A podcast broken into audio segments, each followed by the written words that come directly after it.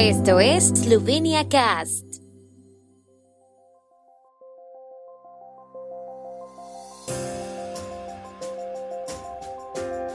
Noticias. Yansha, comunidad musulmana en Eslovenia, comete gran error al apoyar a los terroristas. Ministerio del Trabajo de Eslovenia propone extender prestaciones de paro laboral hasta finales de junio. Se inaugura Museo del Banco de Eslovenia con motivo del trigésimo aniversario de la fundación del Banco Central. Puerto de Koper espera 41 cruceros este año. Lipica cumple 441 años de cría de sementales. GoOpti es la empresa de traslados de pasajeros líder en Eslovenia que te conecta con numerosos aeropuertos y ciudades. Es la manera más cómoda y segura de llegar a Eslovenia si tu vuelo no tiene conexión directa con la capital eslovena. Slovenia Cast te regala 5 euros de descuento en tu primer traslado con GoOpti. Reclama tu cupón de descuento accediendo a sloveniacast.com barra GoOpti. Por solo 150 euros obtén tu página web básica con correo electrónico, hosting y dominio. Más información en laura-polo.com y contacto en info@laura-polo.com. Ayer el primer ministro Yanis Janša respondió a una carta abierta de la comunidad musulmana eslovena que describía la exhibición de la bandera israelí en el edificio del gobierno esloveno como un abuso de poder. Como escribió Yansha en Twitter, la comunidad musulmana está cometiendo un gran error al apoyar a los terroristas. En el tuit, el primer esloveno dijo que Israel, al igual que Eslovenia, fue atacado por países vecinos el mismo día de la declaración de independencia en 1948, y luego tres veces más.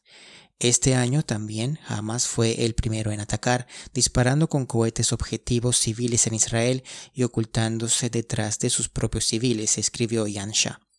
En la carta abierta de ayer dirigida a Yansha, la comunidad musulmana eslovena, por lo demás la más pequeña de las dos organizaciones religiosas islámicas en Eslovenia, describió el hecho de colgar la bandera israelí como un apoyo a la, según ellos, política genocida de Israel.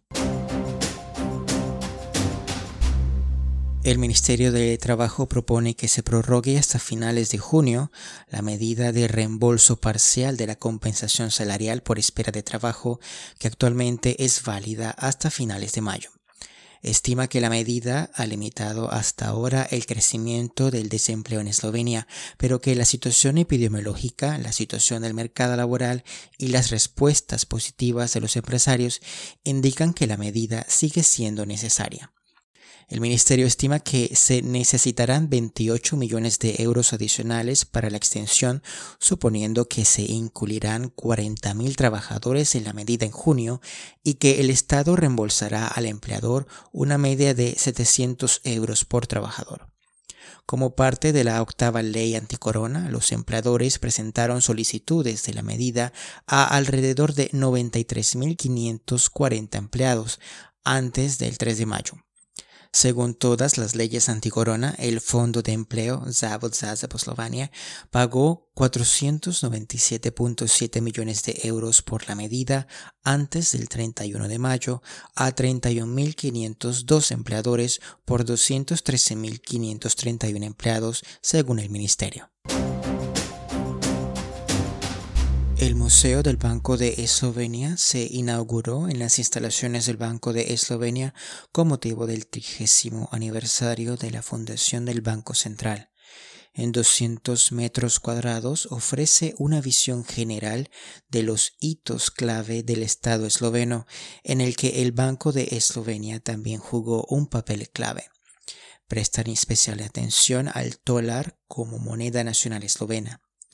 En su discurso, el gobernador del banco, Bostian Basle, destacó la emisión de nuestra propia moneda como uno de los atributos clave de todo Estado y soberanía. El presidente de la República, Borut Pajor, también expresó su orgullo por otras decisiones pioneras sobre la independencia del país. Como dijo, Hoy estas decisiones pueden parecer evidentes para algunos, pero en ese momento estaban asociadas con algunos riesgos políticos, económicos, financieros y también puramente humanos. A la inauguración del museo también asistió el primer gobernador del Banco de Eslovenia, France Arjar. Tras la reducción de la lista de barcos de pasajeros debido a la epidemia de COVID-19, esta temporada se han anunciado 41 barcos con un total de alrededor de 61.000 pasajeros en la terminal de pasajeros de Koper. Sin embargo, como señalaron en el puerto de Koper, la industria todavía está en contracción a nivel mundial y las cifras cambian a diario. Así, la lista de llegadas de barcos para 2021 a mediados del año pasado volvió a ser más larga. Después se encogió y sigue disminuyendo de acuerdo con las cancelaciones de las navieras, declaró el puerto de Koper a la agencia de prensa eslovena, donde aún no se ha confirmado la fecha de llegada del primer buque de pasajeros de este año. En cuanto a las medidas relacionadas con la epidemia de COVID-19 en Luca Cooper, enfatizan que estas son responsabilidad e interés de las navieras y no afectan tanto el trabajo de la terminal de pasajeros, excepto en parte de las restricciones o salvaguardas individuales que se aplicarán en ese momento. Tras el sorteo de los dos primeros potros de este año, se cumple hoy el 441 aniversario de la llegada de Lipizza. El archiduque de los Habsburgo, Karel II, el día 19 de mayo de 1580, compró la finca de Lipizza al obispo de Trieste, y este día se considera el día de la fundación de la llegada de Lipizza y el comienzo de la cría de la raza de caballos lipizzanos.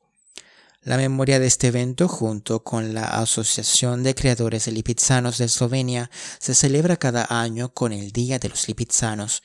Este año la celebración que están organizando este domingo será algo diferente y se adaptará a la situación actual, escribieron en la Yeguada de Lipizza. En esta ocasión, Matei Oset, director de la Yeguada de Lipizza, expresó su optimismo sobre la principal temporada turística y enfatizó los objetivos de ampliar la cooperación con el entorno local, hacer crecer la reputación de Lipizza como la raza de caballos lipizzanos original y desarrollar a Lipizza como uno de los destinos turísticos más populares destacados en Eslovenia.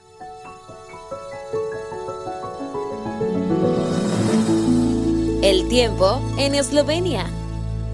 El tiempo con información de la ARSO, Agencia de la República de Eslovenia del Medio Ambiente.